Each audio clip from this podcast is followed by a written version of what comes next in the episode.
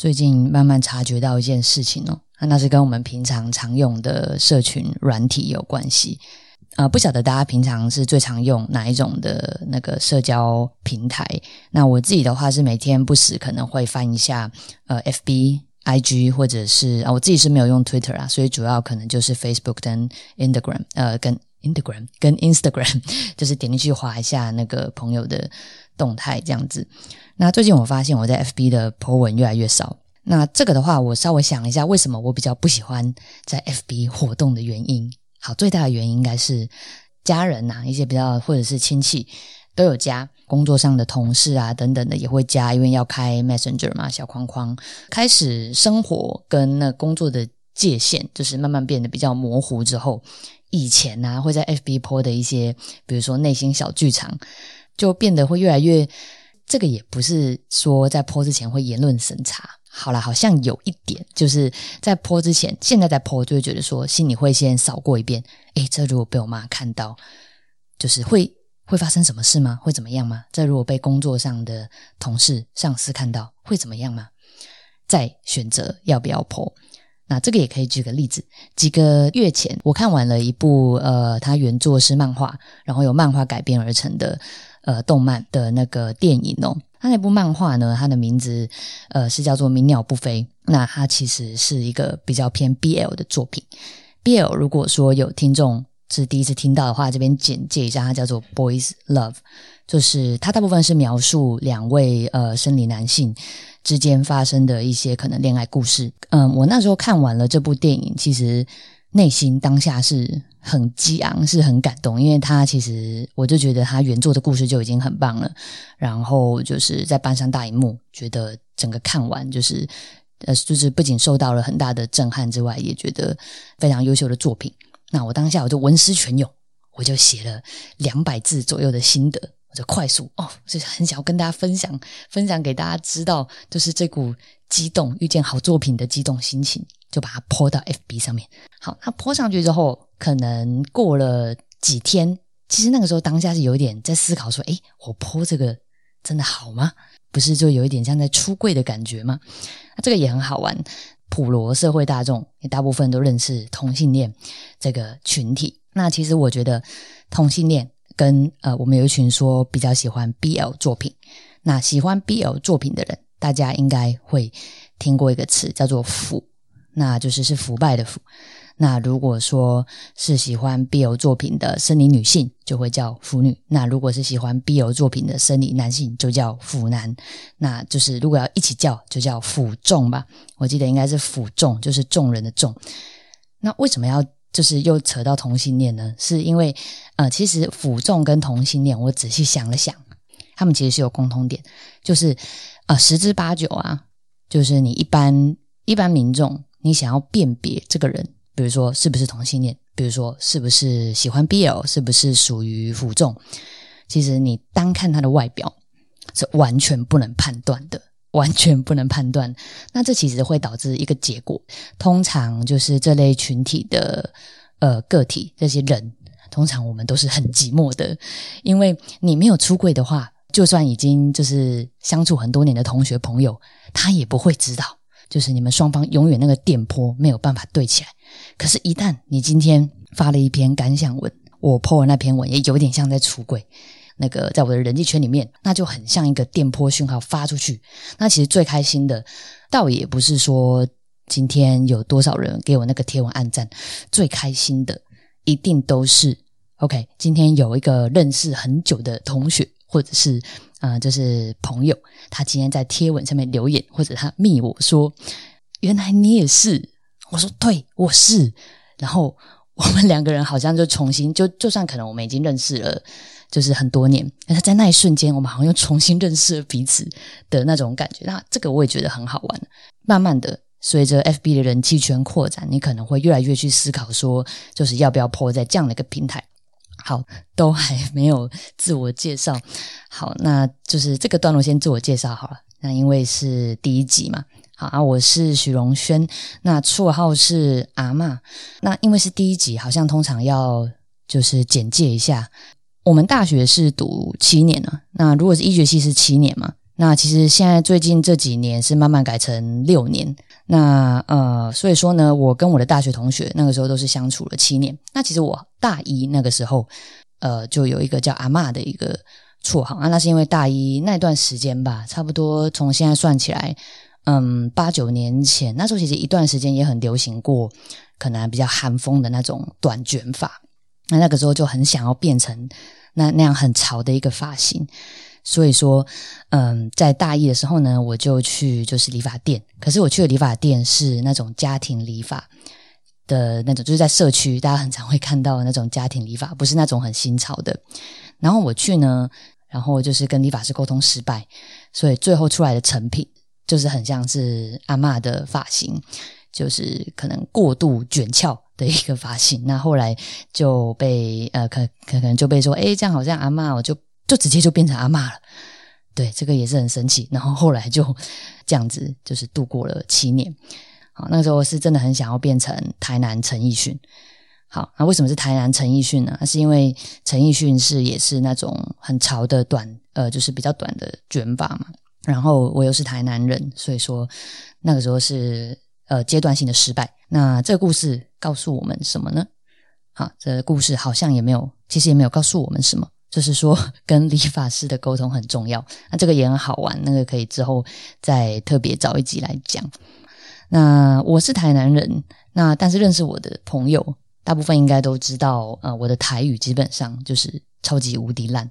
烂到什么程度呢？呃，有有时候我坐计程车啊，计程车有一次我记得要找钱，就是我拿的是可能比较呃大钞啊，需要就是对方找零钱，我再掏出大钞要拿给司机的时候。我就用台语说：“诶，潘姐，潘姐，刚没当锤击，刚没当锤击。”那一瞬间，那个计程车司机脸上的表情，我永远不会忘记。那是一个非常复杂的表情。然后他后来就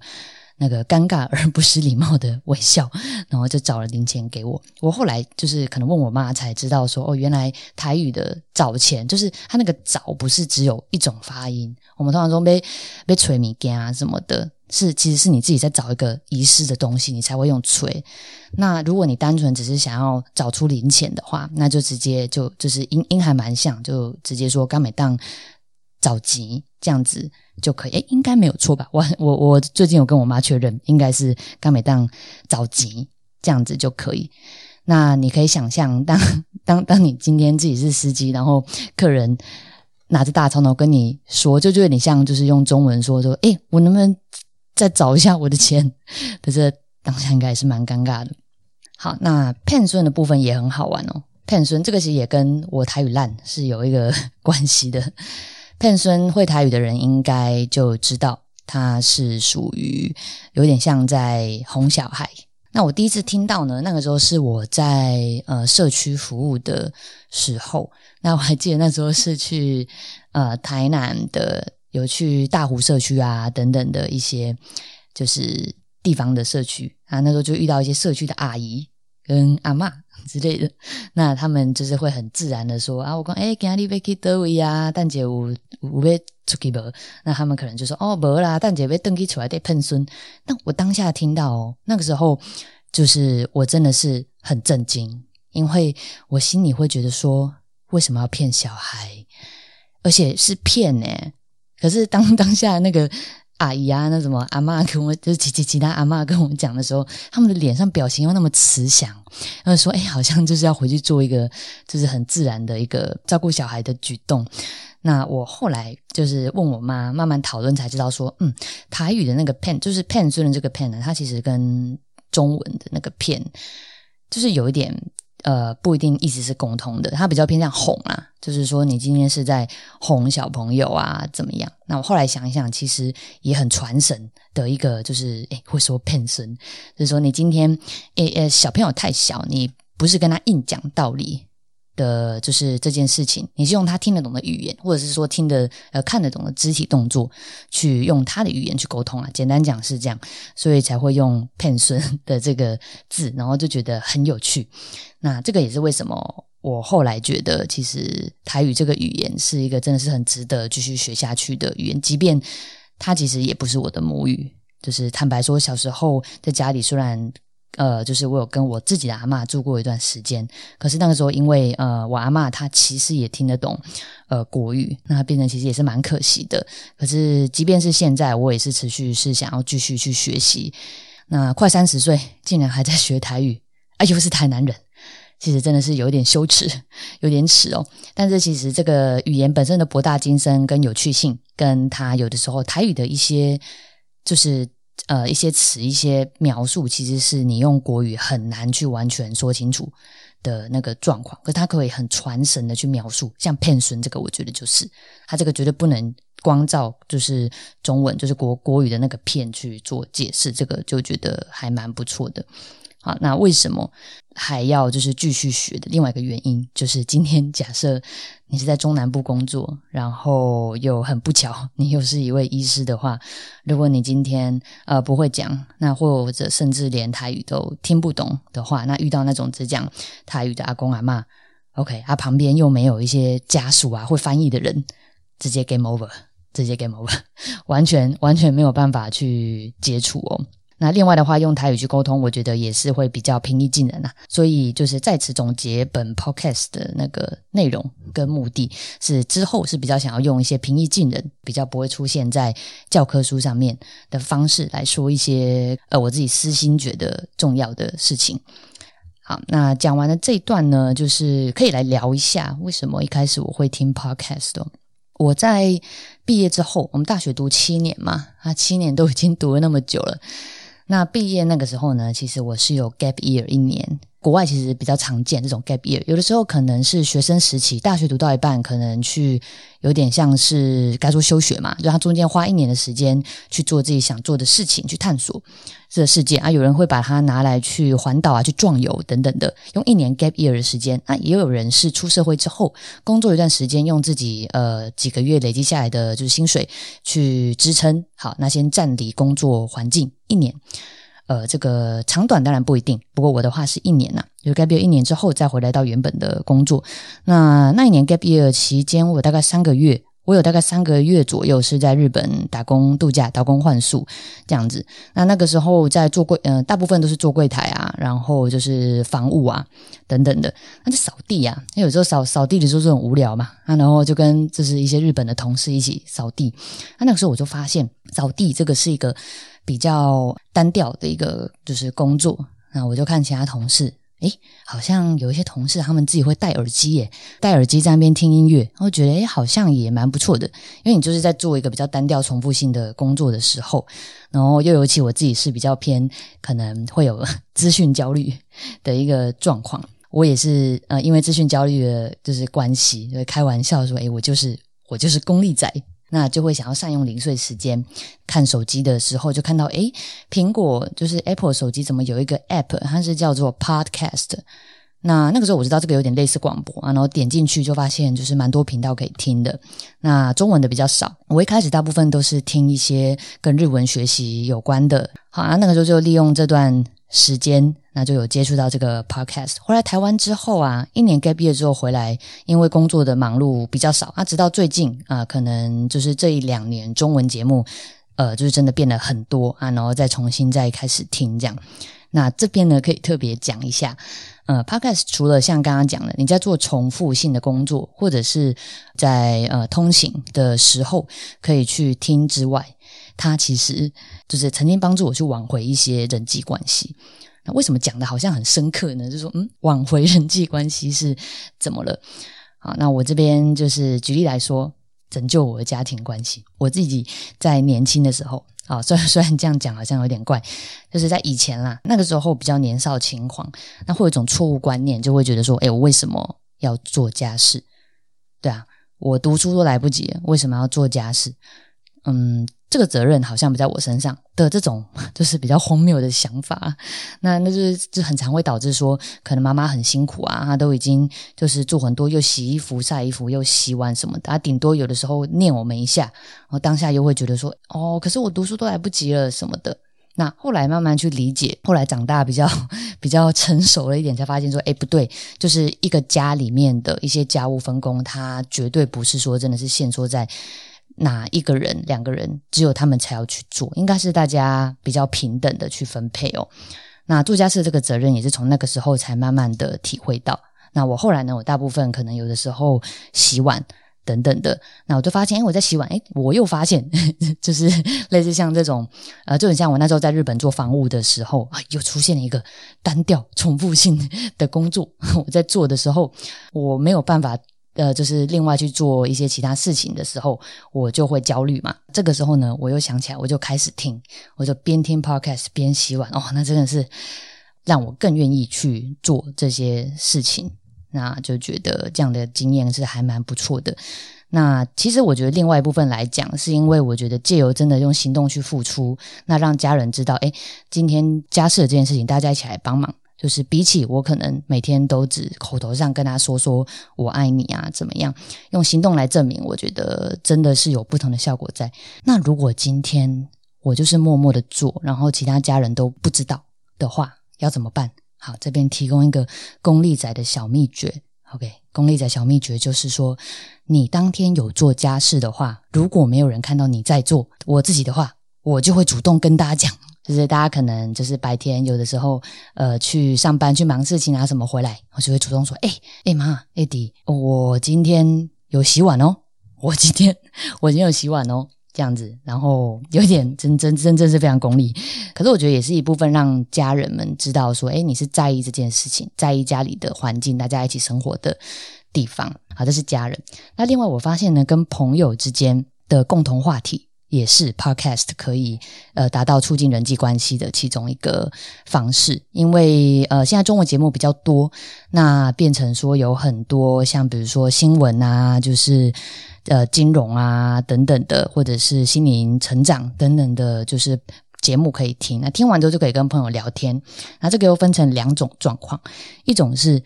嗯，就是对方有在听这个节目，诶，刚好也有在听，嘿，啊，就跟我刚刚讲的一样，你们电波对到了，就马上可以开始聊，马上可以讲很多，就是你们两个人可能才懂的语言，就是才懂的话题。那另外一个就是说，对方没有在听，那这个其实也很简单，没有在听的话。就可以传教，没有在听的话就可以传教，就可以说哦哦，那你有听过呃圈圈叉叉吗？然后里面就把你想要植入性行销的东西放在里面，那去安利这样子，那不过也很好玩啦，因为有的时候呃就是推荐完也不一定，就对对方不一定电波会对到嘛，可是没关系，也让对方更认识你说哦，原来原来你是会喜欢这类内容的。好，那接下来呢？其实想跟大家分享一些，我觉得是有一部分的状况，其实是不太适合听 podcast 的的情形。那它本身当然是非常私密哦。那我自己想了想，有三种人或者是三种情况呢，其实不太适合听。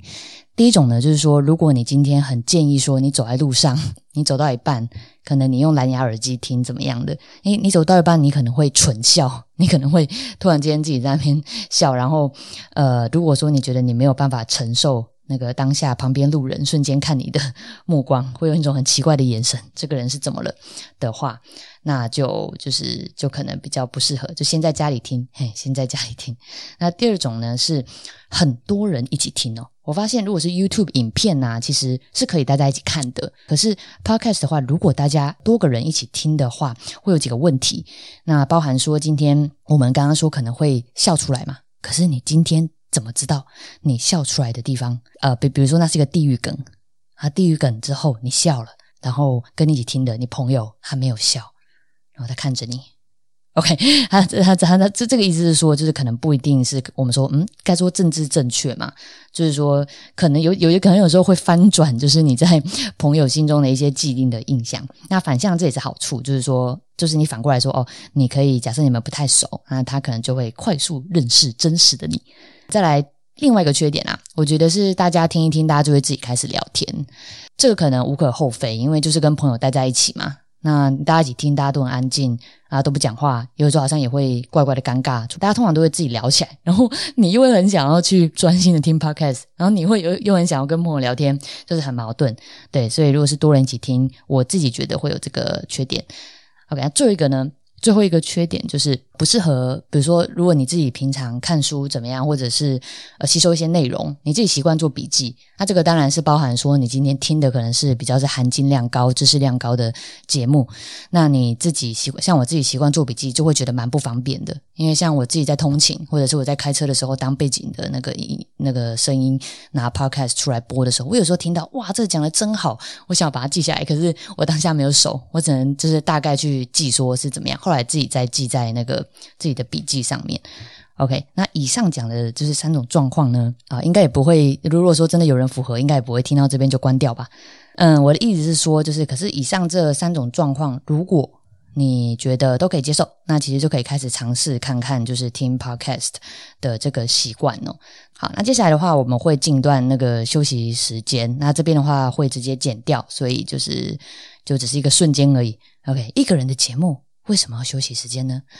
一个人的录音也真的是蛮口渴的，好吧？我现在先先让阿妈休息一下，好，我们等下回来。好，那我们现在回来了，后面这段时间呢，就是呃我最喜欢的安利时间。好不容易有自己的那个节目了，但要放一些自己喜欢的东西。今天想跟大家推荐两个我蛮喜欢的，该说内容吗？内容产物啦。那第一个是它是一个 podcast 的节目。那它的名字呢，叫做听音辨位。那今天就是你在你常用的收听 podcast 的平台上搜寻，它大部分都有哦。那听音辨位呢，它就是如同其名，简单一句话讲，它就是一个是在介绍大家什么是 podcast，跟描述说 podcast 的产业。呃，在台湾算是就是这一两年就是慢慢的兴起哦。那其实在国外已经就是一段时间了。那去描述说 podcast 的产业最新的一些消息啊，分析一些新闻等等的。那有时候会有些访谈。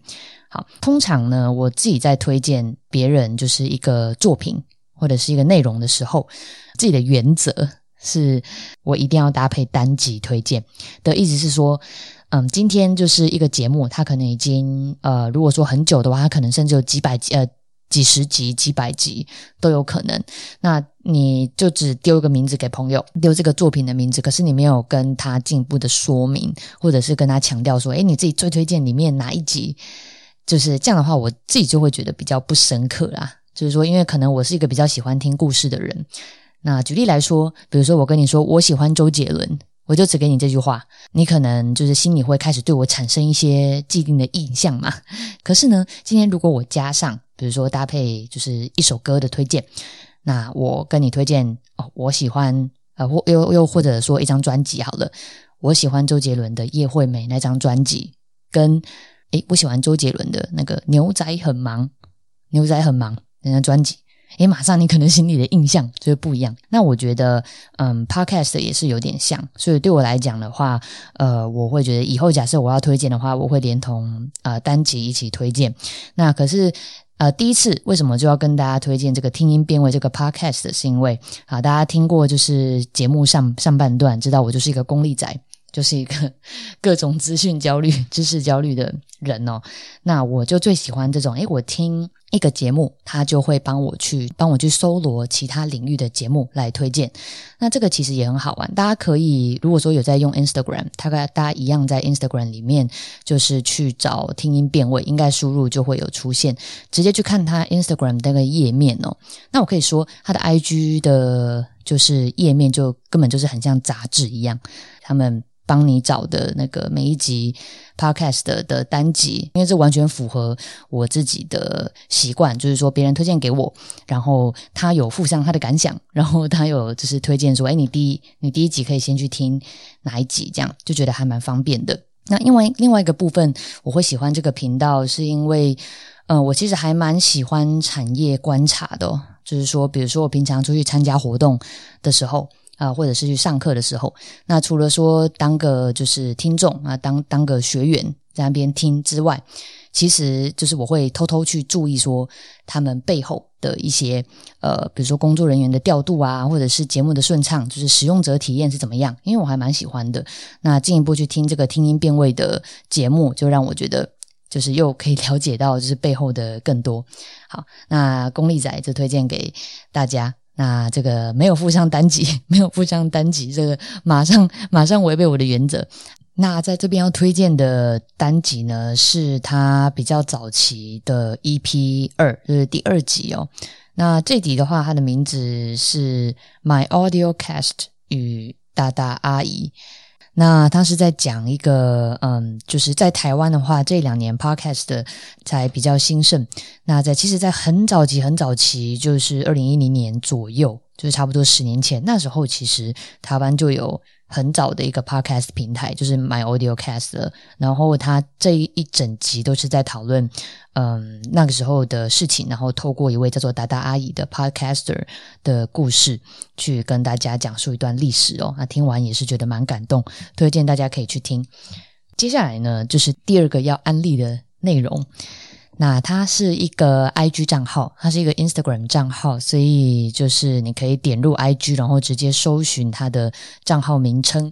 就是中文的话就输入“万秀洗衣店”，那一万两万的万，然后就是秀丽秀丽的秀秀才的秀，然后呢，它的 I G 的账号我记得英文是 Want Show Us Young，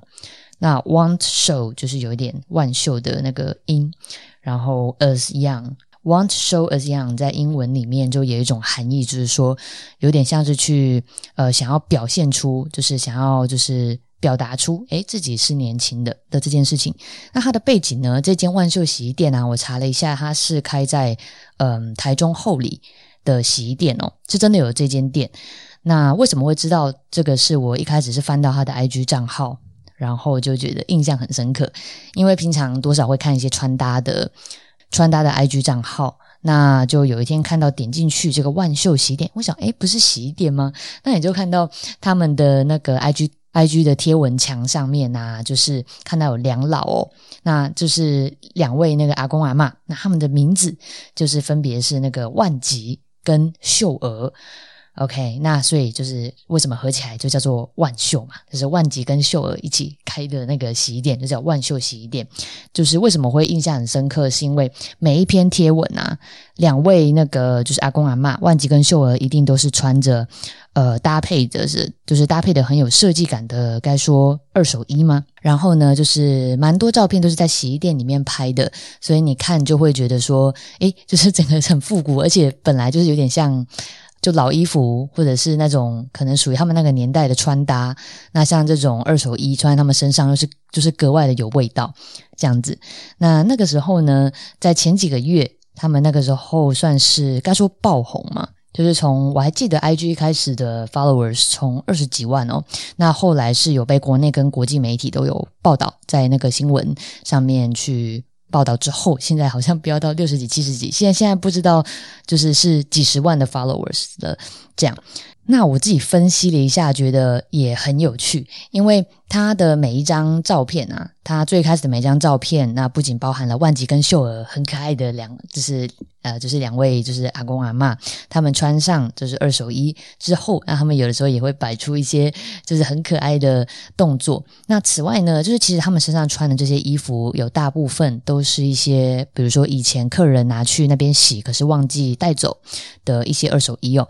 那所以另外一部分他。们也是推广说，诶，就是你拿了衣服去洗，要记得记得拿回来，这样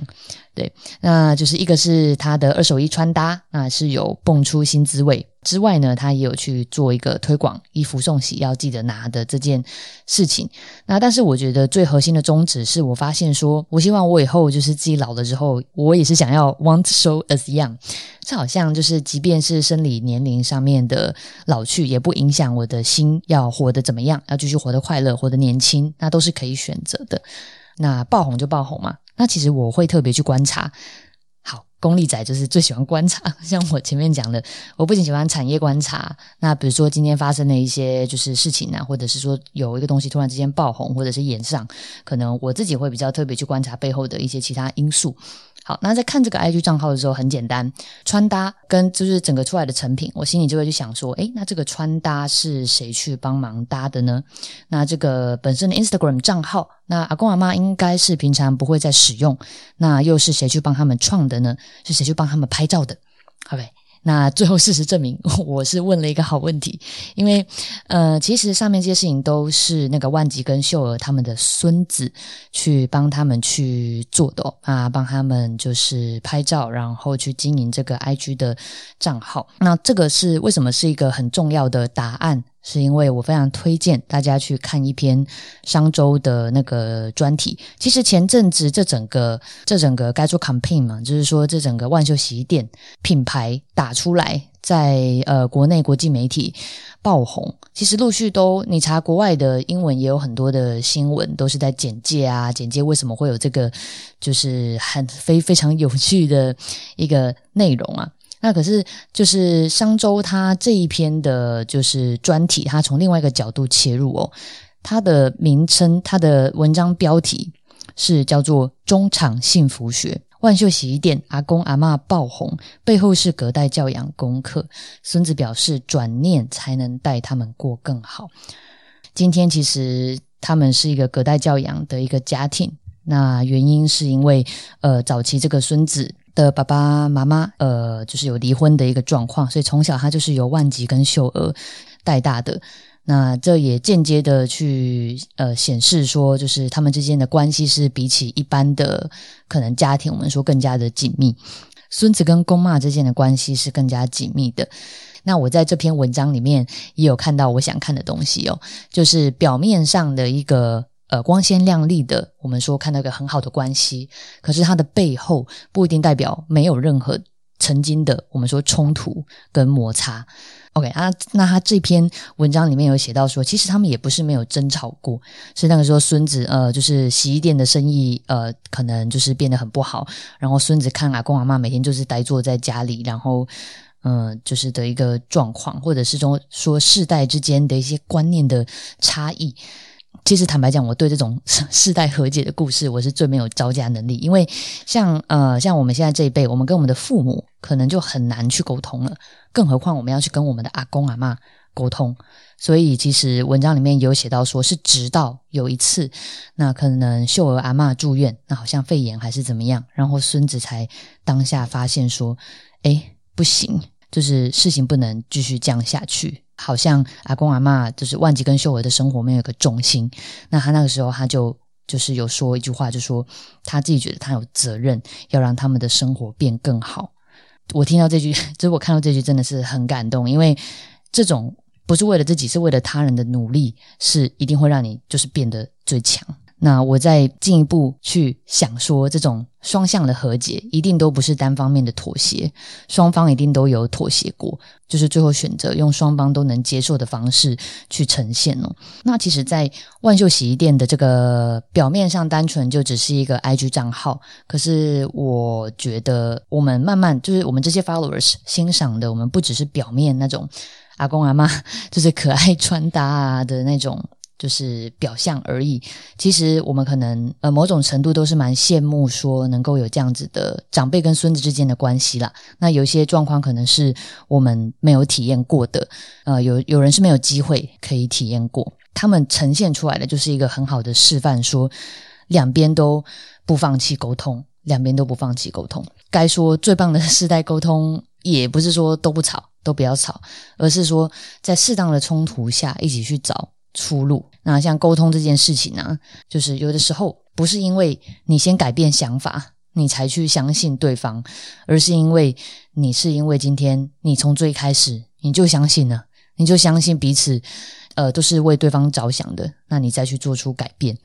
这样。当然讲起来很单纯，那做起来一定是永远都是很复杂的，那很难做嘛。因为本来每个家庭都有不同家庭的故事，那你会说，诶，听过很多沟通的道理啊，可是怎么现实中还是没有办法啊？可能长辈有时候也是会觉得长辈怎么就那么死脑筋固执。那这边稍微卫生教育一下，有的时候像这种，呃，其实有时候我们直接讲退化，就退化本身这件事情也有可能。是会造成所谓我们说的，不管是人格啊、情绪啊，呃，或者是睡眠等等的一些影响。那里面当然潜藏了一些，假设今天是跟疾病有关的话，大家其实要特别去注意，呃，今天是不是有可能并不只只只是单纯的变得死脑筋、固执。如果今天好像呃整天闷闷不乐还是怎么样，有时候早期的一些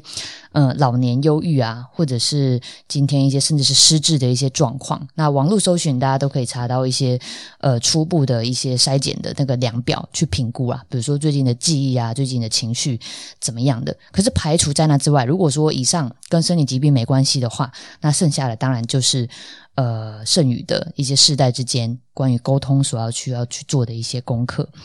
那万秀洗衣店的近况呢？是他们前阵子有拍一个 Benz 的广告。那 Benz 就是宾士嘛，而且我觉得宾士的行销是蛮厉害的，马上就就是抓到这个点，就是去请他们代言哦。那其实也很有趣，就是因为 Benz 算是算是相相对高阶的车种。那不过，即便是在 Benz 的那个广告影片里面，那万吉跟秀儿穿的，其实也跟他们平常穿的没有不一样。哦，没有不一样，他们一样是拿一些呃，客人曾经遗忘在店里的，就是可能超过有的甚至超过十年还是怎么样的二手衣，在搭配，有时候是自己的几件私服下去做搭配，这样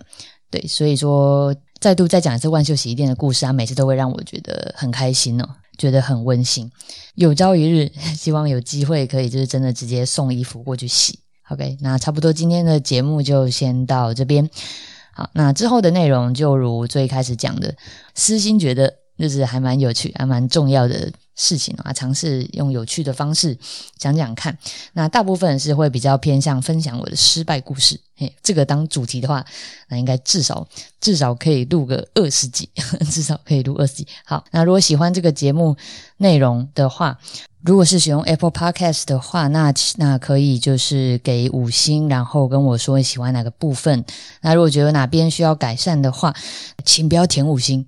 请不要填五星。OK，今天五星以下，然后跟我讲一些呃你的想法啊，你的一些具体建议这样子。那这个很重要哦，人事实地物，因为现在只有一集嘛。那以后如果集数多了。那如果说就是单纯反映意见，他不知道是在哪一集发生的状况的话，也很难就是去做讨论，所以就很像是假设就是你被性骚扰了，那你也要就是记住。人事实地物，事情发生的当下，你一定要记住哦。OK，为什么会跟性骚扰有关系？我也不知道。我突然想到，就是这种一定要就是确认人事实地物，然后去做 feedback 的状况，那就是再请大家配合了。今天推荐的 IG 账号也都会列在我们的说明栏 show note 里面。啊，我在 IG 的线动也会去收集一些大家对节目的意见，那你也可以就是填写啊，或者是呃 tag 我去说一些感想都可以哦。好，今天节目就先到这边，我是许荣轩，绰号阿妈，我们下回见喽。